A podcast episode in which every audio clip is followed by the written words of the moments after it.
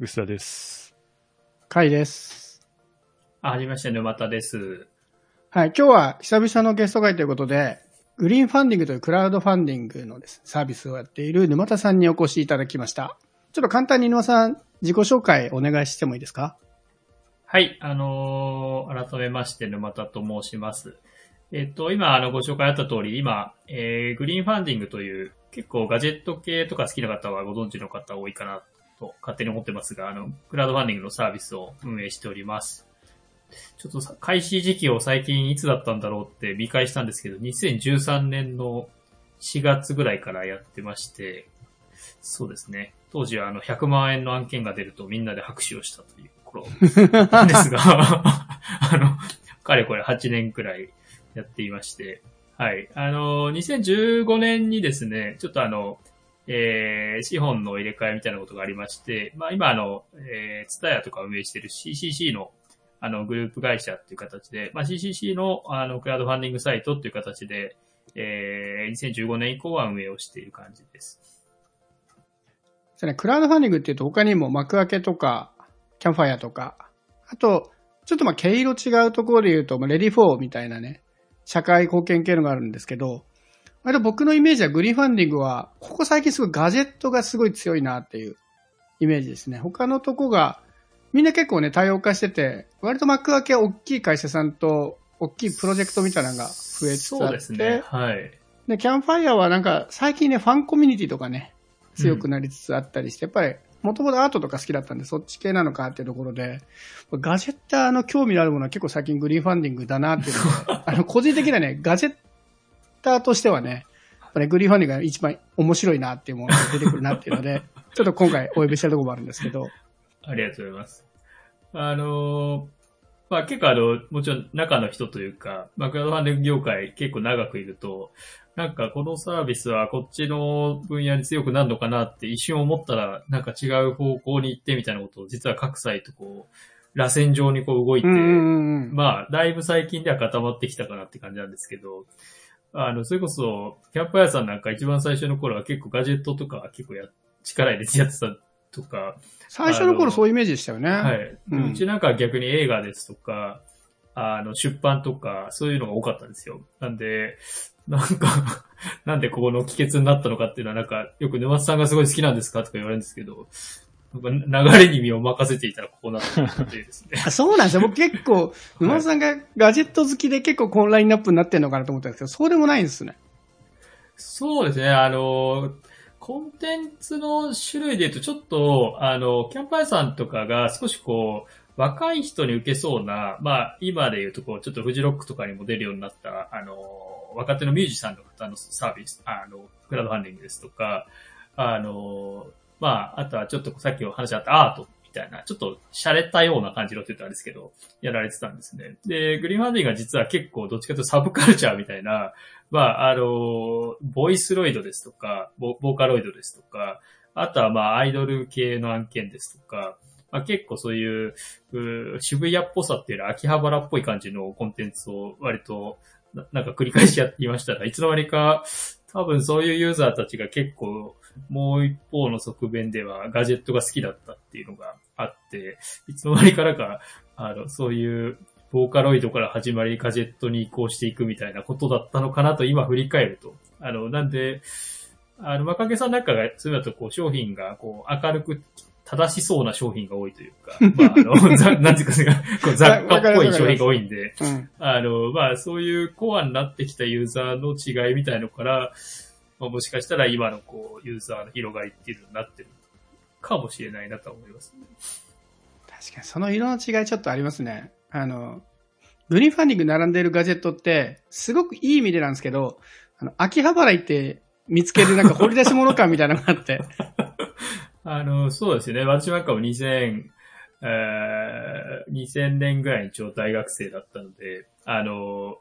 当時こう、秋葉原に行くとこう、ノーブランドの怪しい、あの、なんですかね、こう、本当にこれ買って大丈夫なのみたいな商品が結構、とはいえちょっと安く売ってるみたいな、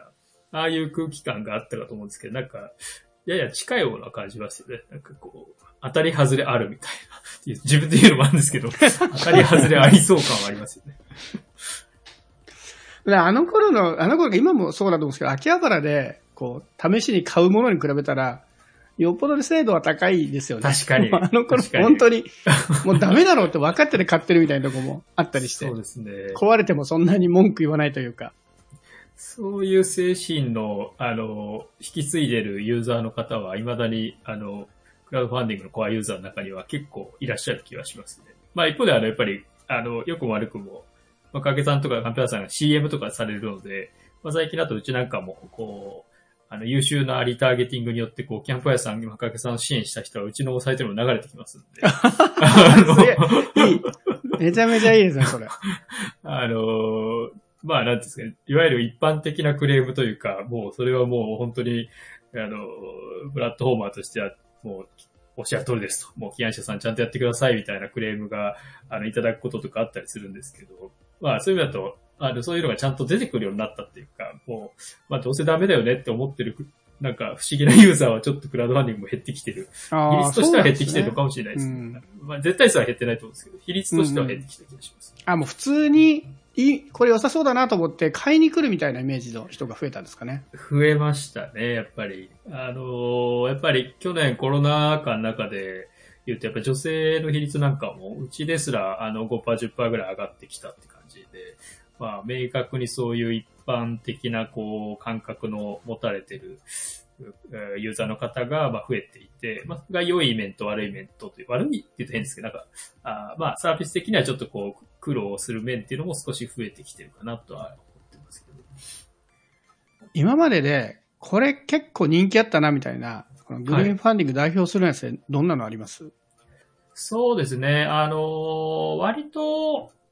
まあ、あの、オーディオジャンルみたいのは結構その、おそらくそのさっきあの話したボーボーカロイドとか、そういったところの系譜を弾いてるところもあり、割と音物はもともと、あの、強いっていうふうには言われてまして、まあ、うちの中で言うと、例えば骨伝導のイヤホンなんかは結構早い段階から、あの、今で言うとアフターショックさんとか、かなりあのメジャーになってきてますけど、アフターショックさんも2回ぐらいうちでやってますし、あ、そうなんですね。はい、国内のおメーカーで言うと、イヤーズオープンっていうブランドを出してる会社なんかも3回ぐらいですかね、やっていて、まあ、骨伝導の普及なんかは結構、あの、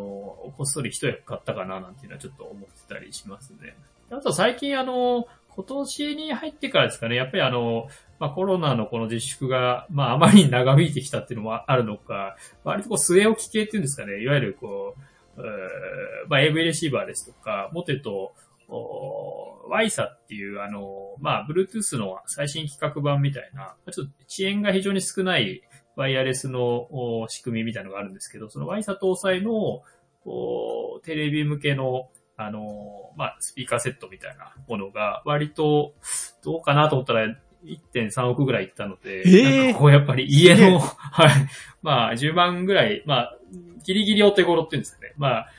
多分、各オリンピック前とかそういうのもいろいろあったのかもしれないですけど、なんか、かなり今年の中で言うと、据え置きのオーディオがちょっと跳ねてるみたいなとこはあるかもしれないですね。まあ逆に言うと、数年前なんかだと結構、うーんなんですかね。まあ本当通電してるものが基本的にやっぱり、まあ単価も高いですし、金額行きやすいんですけど、まあ当時で言うとなんか出張の行くときに、あの、バッグの中をめちゃくちゃこう綺麗に、あの、小分けできる、あの、便利、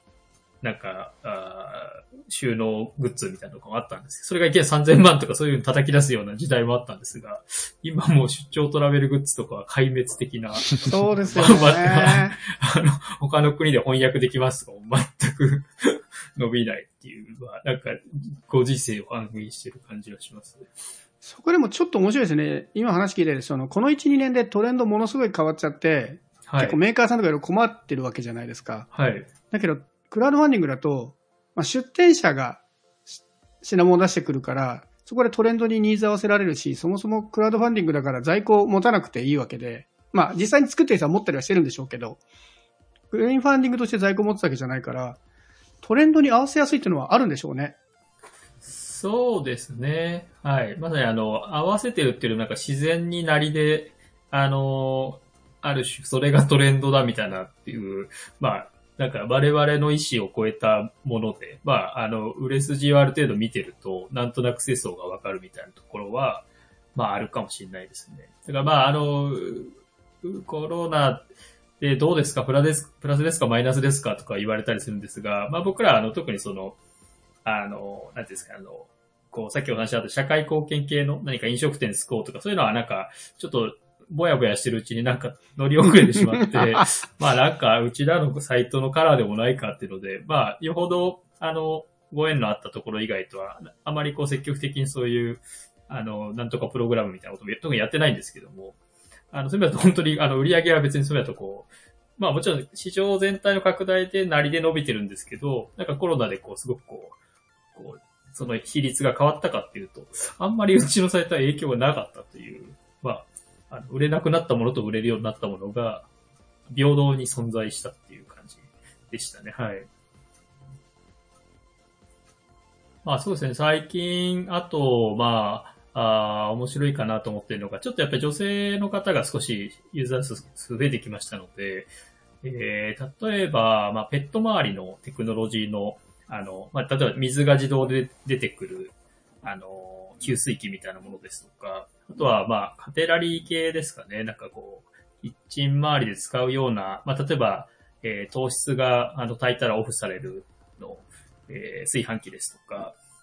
まあ、あの、数秒でお湯が沸かせるケトルですとか、まあ、結構そういう、あの、まあ、これもお家の中をっていうところにもちょっと関連するのかもしれないですが、どっちか多分女性ユーザーが一定数出てきたんで、あの、支援入ってるのかななんていうものもちょっと出てきてますね。逆に言うと結構最近面白いなと思うのは、ユニセックスで、なんか、夫婦で判断するようなものってあるじゃないですか。例えば、イン、あの、インテリアライトですとか、はいはい。ディフューザーですとか、まあ、共用空間にお互いがこう気にしながら置くものみたいな。これはクラウドファンディングではいつまで経ってもダメだっていう。夫婦が話し合って、あの、支援するものではないんだなっていう傾向が、そういうものなんですね。なぜか個人が自分の判断でできるものじゃないと、プロジェクトとしては伸びていかないってことの傾向がありますね。なんかこう、こっそりみんな買ってんのかもしれないですよね。あの、来るのが遅いんで。あのああ、それは確かにな、はい、説明難しいですよね。そうですね。あの、なんか、あの、まあ、すごい多い例じゃないですけど、なんかあの、なんかコンビニ止めできないのかとか、問い合わせ来たりするんで、ななんでだろうってやっぱ思うんですけど、家に急に送られたくないみたいな あったりするのかもしれないですよね。こういういろんなクラウドファンディングのその製品ってどういうふうに集めてくるんですか、はい、その勝手にもう集まってくるぐらいエコシステムできてるのかもしれないんですけど。結論から話だとやっぱ勝手に集まってくるって感じなんですけど、まあ、経路としてはやっぱり、あのー、大きく3つぐらいと言いますか、まあ、1つが、まあ、いわゆる、まあ、ここから話すのどうかと思うんですけど、やっぱり、マカアケさんキャンプ屋さんを一回やった起案者っていう方が、あの、なんか、あの、カイさんたちなんかも若干近いところあるかもしれないですけど、はい、なんか、2、3発目やるときに、なんかいろいろ、こう、まあ一度経験した身としてみると、なんか、なんか仲ないんじゃないかみたいなところで、まあちょっとこう、どんな感じのサービスなんですか？みたいな話から、まあ来るみたいなケース、結構これ意外と一番多いかな。へえ、面白い。あのー、まあ、付随してもちろんご紹介みたいな、そういう起案した方が、まあ、あの、ご紹介っていうのも非常に多いですね。で、あと、あの、まあ、これあの、ルートの問題っていうよりも、まあ、ジャンルに若干近くなっちゃうんですけど、やっぱりあの、中国とか、あの、台湾とか、まあ、韓国も一部ありますかね。まあ、そういう海外の会社が実は意外と、我々がインディーゴーゴとかキックスターターを見るように、まあ、日本のクラウドファンディングサイトを見ていて、で、なんか融資というか、自分たちでメーカーそのものが問い合わせてくるケースもありますし、まあ、すると商社みたいな、こういうメーカーをいろいろ我々ネットワークしてるんだけど、あの、日本にこういうあのメーカーを持っていきたいと思って、みたいな、まあ、実は日本にこう会社あるんだけど、みたいな、まあ、ちょっとなんかアマゾンの一挙 EC に近いような形の、まあ、そういうルートっていうのも非常に今盛んですね。まあ、コロナでやっぱり、えー、なかなかこう、販路開拓が多分中国メーカーなんかもできないみたいなのもあるのか、まあ、非常にこの1年ぐらいそういう、えー、越境的な感じのルートっていうのも増えてますね。で、もう一個が、あの、えっ、ー、と、さっき、あの、カイさんから最初に、マカゲさんがもともと大企業とか多いっていう話があったかと思うんですけど、なんか最近大企業うちもすごく多くて、あの、何なんですかね。それはちょっと本当わかんなくて、なんか普通に考えたら、上場されたんで幕開けさんでやるっていう風になりそうなのが、なぜか意外と最近ちょっと裏話っぽいですけど、うちに結構来るっていう、なんなんだろう。ちょっとわかんないですけど、なんかやっぱり面倒見が少しもしかしたら、やっぱり大きくなりすぎると、やっぱりなかなか崩して回らないっていうのはあるのかもしれないですけど、なんか無理難題がやっぱり大企業さん多いので、あの、最後まで付き合ってくれる サイトにっていう話なのか、多いですね。あの、あの、さっきの話で、あの、僕が前、シフトールって会社にいた時に、はいウェアスペース製品で、グリーンファンディングでお願いしたんですよね。で、まさにさっきの話で、あの、まあ、シフトールってもともとセレボって会社から生まれてるんですけど、その頃から、まあ、幕開けもお願いしたことあるし、キャンファイもお願いしたことあるから、ちょっとグリーンファンディングやってみようかなみたいな、割 とノリに近いところでやったのは、はいまあ確かなんですけども、本当におっしゃる通りで、その二つから流れてきてるんですけど、はい。結構決めた経緯としては、割とちゃんとデータは、いただいたデータ見て分析して、あ、本当に人集まるなっていうのはもちろん見た上で、結構ね、反応良かった。あの、まあ、これ僕らだけじゃなくて、そのパナソニックさんとも一緒にやってたんで、受けが良かったのは、やっぱ、ツタヤグループっていうとこは、あ受け良かったですねそれはあるかもしれないですね。それが結構効いてんのかなって気あがちょっとしました。うん。なんか、ツタヤ家電に出せるの？みたいな。そうですね。あの、ご担当者がツタヤ家電好きっていうパターン結構多いですね。ツタヤ書店、ツタヤ家電好きで、いいですよね、ああいうのって言って、最初からなぜかプラスに我々を捉えてくれているという。ツタヤ家電ってある意味そのクラウドファンディングっぽさもあるじゃないその出てる、はい扱ってるものがちょっと一歩先行く夢のあるものが扱ってるから、確かにそこ、がすごい、で、リアルに出すのすごいみんなやりたがるので、そうですねそこの。相性あんのかもしれないですね。確かに。あの、ちょっとあんまり跳ねなかったんですけど、今年ファーウェイさんとかもちょっと、あ、あのそうなんだ。はい。あの、コラボ、なんかファッションメーカーとコラボした、あの、スマートグラスみたいな、いわゆるここで、あの、はい指向性のスピーカー入ってる、あの、ものやったんですけど、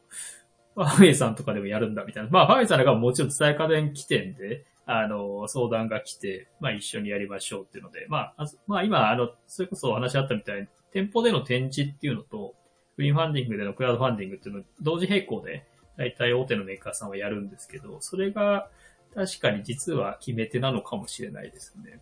なんか常習受けがいいみたいな。あるかもしれない、それ。はいはい。結構あのいろんな方々が絡むんですよね。その、えー、それこそシフトさんの時もまさにそうでしたけど、開発の PM の方も入りますし、まあ、あのデザイナーの方も例えば入ったりしますし、もっと言ったら広報の人なんかも絡んでくるので、まあ、結構広報の中の方は、こう、よりこう感度が、なんていうんですかね、こう、そういう露出に向いてますので、あの、なんとなくリアル店舗みたいなところは、しかもちょっとおしゃれな感じっていうので、ブランドにつなげたいみたいなところで、あの、選ばれるのかもしれないですね。そうそう、今、富士通のキーボードやってますけど、僕も、速攻支援しました。ありがとうございます。赤がね、無事に決まって。ねこれあれですよね、キーボードなんだけど、3色あって、結構珍しいですね。3色それぞれ目標の台数があって、そうですね。その色ごとに1000台突破しないと、製品自体は作るけど、好きな色が来ないっていう。黒になる。そうそうそう大丈夫かみたいな。赤じゃなきゃ嫌だって人はもうどうしようもないっていうね。で僕はまあ無事に赤が1000台超えてよかったんですけど。あの、赤1000台超えた後、やっぱりその日結構パパパパって入ったんで、赤待ちの下の結構いたのかもしれないああ。それは、今回は特にそうですよね。はい。出るなら買うっていうのはあるだろうな。確かに。なんかあれを最初はなんか50周年企画みたいので、あの、それこそ社長直轄みたいなので、あの、動いてるみたいなんですけど、なんかこう、なんていうんですかね。まあ割と、これぐらいのペースで売れるんであれば、まあ一般流通もありえんじゃないかみたいな、まあそういうなんかこう空気には変わってめちゃめちゃいい、綺麗な流れですね。面白い、面白いなという。結構メーカー裏話になっちゃうんですけど、はい価格付けとかも、量販店下ろす時の価格設定になってなかったりするじゃないですか。だから、クラウドファンディング向けに設定したものを量販店売ろうとすると、え、じゃあ、これ仕切り何パーセントみたいなね、じあの、販売店に出す価格等とかをやり出すと、結構ね、いろいろ考えなきゃいけないこといっぱいあるから、よくね、こういうのって、あ、クラウドファンディングで人気あったから、もうすぐ量販店で売ればいいっていうと、そうもいかなかったりするね。確かに。あるんですよねね。あとやっぱり説明が若干こう、必要な製品も、あの、クラウドファンディングがやっぱ特に多いですので、やっぱりなかなか、なんていうんですかね、それこそさっきアフターショックさんの話しましたけど、あれぐらいの、あの、認知度になって初めて、なんか一般の、あの、大手の電気製品店においてもバカバカ売れていくみたいな、そういう感じなのかもしれないですよね。普通の製品はやっぱり、ワンノブゼブで並べられちゃって、やっぱりブランドも特にないスタートアップの製品だと、なかなかファンディングで見せたようなこう勢いは、ちょっと死んでしまうような。ああ、まあそこは確かにあるかも。はい。あとはなんか大企業のクラウドファンディングってなんかすごい一見矛盾してそうですけど、なんかい、い、い、いなんか意外と成り立ってるっていう、なんか日本ならではの不思議な、あの、文化として根付いていくかもしれないなって最近思ってますが。そうですよね。結構なんか真面目な話になっちゃうんですけど、はい。今その大企業とかって、どんどん R&D で新しいものをやった方がいいんだけど、なかなかやれないじゃないですか。はい。そういう外部機関としての R&D っぽさはクラウドファンディングがあるなと思っていて、そうですね。会社でやるとあちょっとなかなかね、決済降りないんだけど、じゃあクラウドファンディングでうまく取ったら考えようよみたいなところで、の、そねそこ結構うまく機能しますよね。結構あの、沼田さんはいくらいくと思いますか？すごいあの、めっちゃむずい。めちゃくちゃ問われるんですけど、この意思決定が、なんか、その、ば大きな会社さんのなんかこう、倫理にかなり影響を与えてると思うと、なんか、なんとなくノリで言えないなとかいつも思いつつ、まあ、とはいえやっぱり最後読みでしかないので。読みですよね。はいはい。であの、もちろんあの、いろんな、あの、うちなんか、オールアナッシングっていう、本当に達達成しないとダメだよっていう仕組みのみの達成なので、結構やっぱ皆さん、はい、悩まれるんですよね。すごいです。未だにそっちなんですね。最近増えましたよね。オールインって言って、まあ、目標達成しなくてもお金はもらうっていう。はい。なので、まあ、よく表目標、裏目標みたいな、なんか要は、まあ、これぐらい集まってくれればギリギリ社内でも、こう、ゴーサインかかるみたいなラインと、まあ、実はこれぐらい言ってくれないとなんか自分たちのこう、あの、よくやったと言われないみたいなラインが多分二つぐらい皆さん存在していて、あの、裏目標はどれぐらいなんだっていうのはすごいよく聞かれる、あ、なんていうかディスカッションって意外と出るんですけど、なんかそれ、責任を負うの嫌だな、みたいな、そういうユーザーの皆様が決めるとこなんですけど、これね、よくその、クラウドファンディングやったことある人だったら、もう、おそらく口が酸っぱくなるぐらい、あの、担当が言ってると思うんですけど、実際にはあれなんですね、目標を超えてからのが伸びるから、そうですね。例えば本当は1000万目標なんだけど、それ1000万ってやるより、500万とか300万とかに置いといた方が、その後結果伸びて、目標達しやすいとかあるんですけど、これを大きい企業に説明するのむちゃくちゃ大変ですよね。そうですね。この仕組みそのものを。確かに。あの、なんかピタって止まった場合はどうするんですかみたいなディスそうカッション間違いなくそれがかいいつも1てくるので。1, 時間ぐらい取られ、多分ないと思いますっていうのが、めったに見たことないです、みたいな。そういう話にはなりましたが。あとは難しいのが、あの、達成しない間もやっぱりこう、最近だと、あの、多少プロモーションコストかけて、まあ、例えば、あの、ウェブ周りのあ SNS の広告費、ちょっと使って、よりこうトラフィック作っていきましょうとか、まあ、さっきの、あの、あの、伝え家電の展示なんかもちょっと、まあ、あー10万、20万ぐらいの値段なんですけど、多少は実費が出てきたりしますので、まあ、その辺も、あの、なんか、売り上げが上がったのに倫理が、あの、こプロモーションに取れないみたいな、それは それがクラウドファンディングなんですけど、みたいな、不思議な、こう、あの、ディスカッションっていうのはやっぱりどうしても起きがちだったりはして、まあ、あの、よりこう進化して皆さんが使ってくれるようになると、まあ、社内の制度なんかも各社変わってくるかもしれないですけれども。ちなみに僕、このキーボードを、はい。このキーボードの元になっている富士通の PC 自体持ってるんですよ。あ、そうなんですね。そうだけどキーボード買うっていうですね。すごいですね。いや、すごい使いやすくて、はい。だけど PC のキーボードあんま使いたくないんですよね。キーボード壊れたら交換になっちゃったりとか、手離れるじゃないですか。確かに。だから、できるだけ外付けキーボードつないでて、で、これ自体すごい使いやすいし、あと、パッドついてるんで、あの、iOS とかね、いいですよね Android とか、そういうタブレットで使うときにも便利そうだなっていうので、あと、まあ、赤が好きだっていう、もうシンプルになる、ほど。それで買っちゃったとこありますけど。これでもメーカーの人も基本的には全部、ほとんどなんですよね。あの、グリーンファンディングからの営業みたいなのってほぼやってないっていうことなんですかね。あ、うちはやらないですね。あ、そうなんですね。はい完全にやんない、ね多分ね、幕開けとかだとそういうチームがいるみたいなはい話もね。。はい。どことは言わないけど、来ますよ、メール。あ、そうですか。、ここのクラウドファンディングやってたみたいですけど、うちでもやりませんかみたいなメールが。なるほど。それはクラウドファンディングなんだろうかっていう疑問を。抱えながら来ますよ、そういうメール。確かに。あの、うちに来たことありますからね。間違やってんえたらしいです。だろうなって思ってたんですけど、それ本当になくて、この規模まで行くんですね。まあ、あと、社員もうちなんか20人強ぐらいしかいませんので、まあ、それやろうってなると、やっぱり、あの、なんていうんですかね、こう、ベンチャーキャピタルさんとかがお金入れて、こう、ふわっとこう、そ組織化して、やれってやらないといけないのかもしれないですけど、逆にすごいですね。これ20人規模で回してんだもん。すごいな。その、そうなんです。だからもうあんまり変なし、外にこう、飛び出していく余裕がある人間、僕、僕ぐらいしかいないんで、ちょっとなんか思いついて、この、あの、まあ、つまり関係性ないところにいきなりや、なんか連絡しても結構、なんか微妙じゃないですか。だからまあ、まあ、すべて幸いなところで言うと CCC って結構なんかこう、T ポイント系とかでもいろんな会社さんと結構意外なつながりを持ってたりしますんで、まあ、そのあたりからこう、細く、とあれですかね、審査で落とすとか、まあやっぱもう中国で普通に売ってるやつが、あの、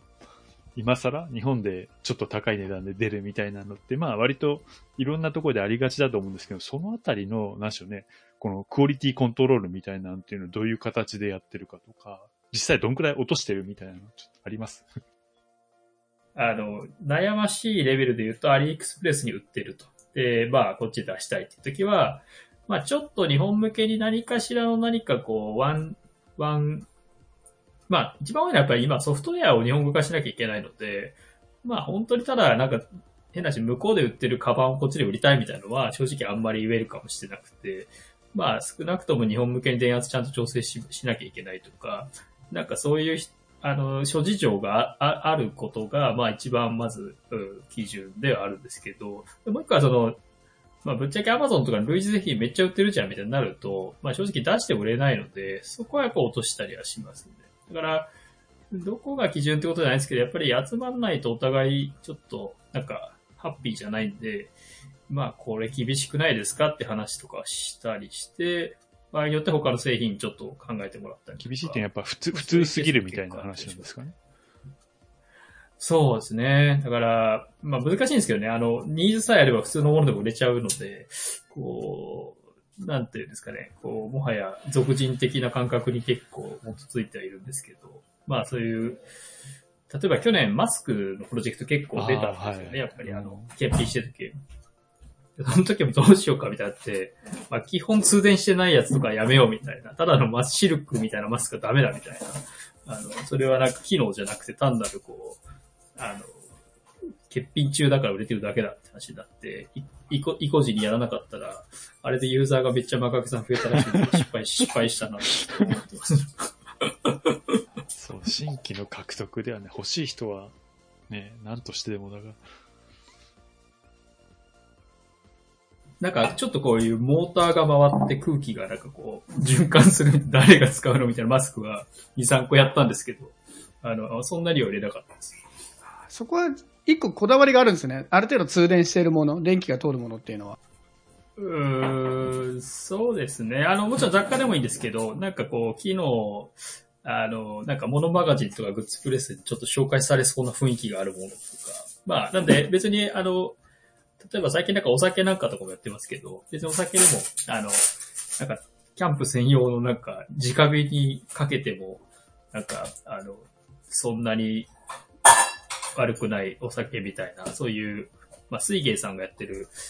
んですけど、なんかそういうちょっと面白いなと思って、まあ、実際やったら3、40万ぐらいしかまだ集まってないんで、そんなに あれなんですけど、なんかちょっと、だから、アナログであるからダメっていうよりは、なんかちょっと、えー工夫が感じられて面白いなっていうのは、より優先的にやりたいとは思ってます。これもちょっとお聞きしたかったんですけど、はい。きびだんごと連携してるじゃないですはいはいはい。か。はい。きびだんごっていうクラウドファンディングと一緒にプロジェクト出してっていうやり方です。はいはい。結構、他でも見ない面白い試みだなと思うんですけど、これってどういう経緯だったりするんですか、えーっと、きびだんごさん自体のまず業態が結構面白くて、きびだんごさんはやっぱり、まあ、あの、まあ、プラットフォームの規模感としてはやっぱり少しこう、あの、小ぶりなので、彼ら新しいビジネスモデルとして、その、いわゆる海外の面白い、えークラウドファンディングやってるメーカーの人たちに対して、それこそ日本にローカライズして出さないかっていう、しかも自分たちが商社になって、もう在庫リスクを持って、もう、ある種起案者を代行するから、まあやら、やらないみたいな声かけっていうのをしていまして、全体の多分流通学のどうなんですかね。まあ、7割ぐらいは多分その自社企画に今半分なってきてるんですよね。で、そうすると彼らからすると自社店舗で、きびだんご本店で売っても、クリーンファンディング内のきびだんご店で、あの、受注役取っても、まあ基本的にはこう、まあもし客層が被ってないんであれば、こう二重の売り上げになりますんで、なんかこう、なるほど。ね、はい。ある EC サイトと楽天に EC 出すの両方で売り上げ取るみたいな感覚でうちの中にも出していただいてるっていうのが、ビジネスモデルとしてはそういうことにはなります、ね。ああ、それ聞いてしっくりきました。取り分とかどうすんだろうなとかいろいろ思ってるんですけど、なるほど。まあ一部もちろんあの、第、はい、第三者のメーカーさんがやりたいっていう時も両方でっていうのも最近ちょっと実験的にはいくつかやっては、あの、いるんですが、一番メインストリームはそのきびだんごさん自身が持ってきたものっていうのを、まずは、えっ、ー、と、きちっとお互いので伸ばしていきましょうと。で、まあ、ただ、裏話言うと、本当は、あの、松松崎さんがすごい面白くて。そうっすね。面白いですよ、あの人。あの、もう、あの、ビランゴの社長の松崎さんって、あの、弟楽天の社長室長とかやってた、あの、もう大先輩で50歳ぐらいなんですかね、あの、方で、まあ本当にもう、上場前から楽天上位されてたんで、もう正直働かなくてもいい方なんだと思ってるんですけど、なんか、クラウドファンディングが好きすぎて、あの、もうキックスターターを支援した日本人の、その、ランキング1位みたいな。向こうの、向こうのキックスターターの創業者から覚えられてるみたいな、信じすぎて。ヤンヤンシーって言うんですけど、ヤンシーにも、ヘイみたいな言われるような関係性だったりするみたいです。本当ザ・クラウドファンディングみたいな感じですもんね、あのあの人ね。そうですね。はい。あと、せっかくなんで、今、沼田さんの方で、これおすすめだぞとか、これ押してるんだよね、みたいなプロジェクトだったら、ぜひ教えてほしいんですけど。わかりました。あの、もう一つ目はちょっと話も出た商品で、あの、カイさんがまさにご支援いただいたという、まあ、あの、富士通さん、FCCL さんの、えー、モバイルキーボードですね。えっ、と、まあ、富士通さんとしても初めての取り組みで、もう自分たちの PC のために作ってきたキーボードを、あえてモバイルキーボードとして切り出して、それこそタブレットとか iPad とか、まあ、いろんなものと接続して使えるようにしたっていうところがもう非常にチャレンジングで、まあ、なおかつ、まあ、えー、やっぱりそのジャパンクオリティのものが、えー、まあ、こういうふうに使えるっていうのは非常にニーズがあるんじゃないかなと思っています。実際今商品、あ支援額もえー、5600万今日時点で超えてまして、まあ、どうですかね。奥狙えるんじゃないですかね。あと1ヶ月あるし。まあ、金額的にもちょっと、あの、面白い案件っていうところですね。で、もう一つが、あの、これは個人的にちょっと応援してる製品で、いいですね。あの、フィルチューンという、あの、製品になるんですけども、えー、これ何かって言いますと、あのいわゆる聴覚補助デバイスになります。で、あの、いわゆるさっきもちょっと骨伝導の、あの、イヤホンの話とかしましたが、もうよりその、いわゆる聴覚補助に特化した、もう骨伝導の技術の一個先を行ってる、えー、いわゆる、えー、なんですかね、ちょっと専門的な話なんですけど、超磁素、えー、伝導みたいな、まあ、いわゆるこう耳の、一番奥の神経に直接、まあ、その音の振動を届けようということで、まあ、いわゆる、えー、老齢とかで、まあ、ちょっと耳が、あだんだんいろんな機能が劣化してきちゃった人も、神経だけっていうのは大体人間、あの、かなり、えー、ちゃんと動いてるってケースが多いので、その神経に直接、あの、音を届けようっていう、そういう届けられるプロダクトになります。で、これ、あの、すごいのが、あの、厚生省とかが、まあ、当時その、若干その最初は、あの、R&D 的な、あの、ベンチャーの、いわゆる技術の支援っていうのをしているときに、えー、これすごいっていうのに採択した、あの、商品でして、えー、まあ、当時で言うと、大体その重度難、高度難聴者の方の、まあ、6割以上の方が、その従来の補聴器とかより違って、もう確かな聞こえが、えー、感じられるっていうふうに回答したっていう技術になりまして、あの、何度か、こう、いろんなメーカーと組んで商品化っていうのをちょっと試みた、まあ、実際されたりとかもしてた商品だったんですが、まあ、いかんせんなかなかこう、まあ、大きかったりとか、まあ、実際こう、持ち歩くには、まあ、なかなかこう、まあ、現実的じゃないみたいな、そういう商品だったのが、まあ、今回、まあ、逆に他の基礎技術がいろいろ整ってきたことで、まあ、本当に気軽に頭にパッとつけて、まあ、どこにでもある程度つけて、えーたのいけるっていう、そういう、まあ、本当のトゥルーワイヤレスになって、えー登場してきたっていううものになります。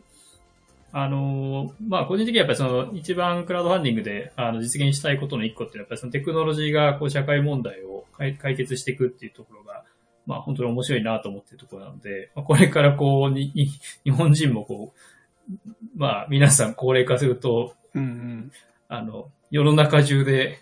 耳の遠い人が、え、え、みたいなこと言ってるような状況なんじゃないかと思ってまして、まあこういう製品が日本から出て、まあそういった問題解決してくれるっていうのは、なんかすごく楽しみだなと思っています。これはめちゃくちゃ面白いですね。なんか、製品も面白いんだけど、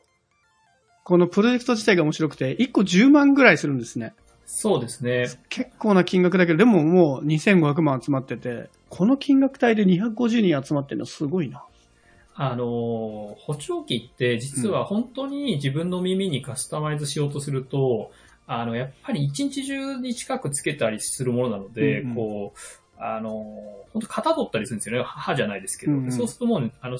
大手のお一流メーカーのもと30万ぐらい実はしたりして、なる実はそういうのと価格的にも実は、あの、そんなにこの値段って、はい、らしいです。あとなんか年間1回ぐらいチューニングをしなきゃいけないみたいな補聴器って。で、その、お3万ぐらいそれでも維持費かかったりですとか、まあ、あと極に言うと、補聴器って何ていうんですか、耳にスピーカー突っ込んでるもみたいなもんなので、うんうんうん実は変なし、こう、やればやるほど変なし、どんどん実は、よりこう、耳を悪くしちゃうと。はい。あのまあ、なかなか難しいところなんですけど、そういうふうに、あの、音量上げていけば上げていくほど、どんどん逆にこう、キャッチできなくなっていっちゃうので、まあ、こういうアプローチっていうのは実は一個、まあ、あのーソリューションとしては面白いかもしれないですよね。面白い。これ普通に、高齢者とか耳の空が悪くない人が骨伝導の代わりに使うのもできるんですかね？一般的にその、オフィスリモートワークとかで使うみたいなのは。あ、えっとね、この商品はもう完全に特化した商品にはなってるんですけど、まあ、なんていうんですか、そういうやっぱり製薬会社がだんだんこう、例えば一般医療を出すみたいな感じで、まあもしかしたら将来的にはこの技術を使った、まあ何かしらこう、あの、一般ユーザー向けの商品開発っていうのもあり得るかもしれないですよね。まあ、この、この、ベンチ、本当にこと立ち上がって1年目ぐらい、会社をもう一回、あの、整理し直して、1年目ぐらいに、まあ、あの、この技術だけ引き継いで作った会社なので、まあ、どこまで本当になるかっていうこと次第だと思うんですけど。すごいな、これ。僕も個人的にもいろいろ気になっちゃうんですけど、いいなと思うのがやっぱ、それなりに原価もかかってるんだと思うんですけど、なんかスペック妥協しないというか、ちゃんと USB-C 使ってるし、あの、マグネットの着脱の充電使ってたりとか、使い勝手もちゃんと配慮してる部分はすごいですね。今回実はこう、結構こう、スタートアップ周りのプロダクトデザイン、ヒアラブルのデバイスやってるよう、もう結構名前の知れた方が実はそっち入ってやってたりとか、まあそのいわゆるビジネスサイドをプロデュースしてる人も結構この業界で、あの、なんていうんですかね、いろいろこう苦労もされたり、いや、どうやったらうまくいくかみたいなのも結構経験されてる方がこう、オールスター的に集まってやってるので、あ、なんか最初からスイートスポットに当たってきてるなっていう感じは確かうん、にしました。面白い。うんこれどうですか、薄田さん、これ？使ってみたいですよね、とりあえず。僕ら使っても便利なのかな？いやー、多分、うん、どっちかというとお父さんお母さんにっていう方が多いですね、見てると。聞こえが、普通の人が使って、聞こえが、どう、どう、どう、なんかちょっとは、はうってるみたいになっちゃってますね、普通の人が聞くと。あ、そうなんだ。あの両方聞こえちゃうんで、それだと。あー、なるほどね。はい。で逆に聞こえないからこそ、もちろんただ音量調整できるんで、まあもちろんなんか、ほんと少し、あの、ヘビーメタとか聞きすぎて耳がちょっと遠くなってる人とかにはちょうどいいかもしれないですけど、聞こえると本当にクリアに聞こえる人はちょっとあれかもしれないですね。直近は2個ぐらいですかね。まああとちょっと、あの、第2回、第3回の、あの、収録もし、この後あれば、ちょっと他のも、あ、いいですね。ちょっと、割と聞き足りないことがいっぱいある気がするんで、もうちょっと、引き続き、グリーンファンディングの話聞きたいなと思いつつ、まずはね、今、推しの富士通キーボード、僕も買ってますが、これ良さそうなので、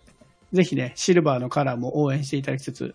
周りに高齢者、ね、お父さんお母さんとか耳聞こえないとか言ってる人いたら、ちょっとこっちのフィルチューンも見てみてください。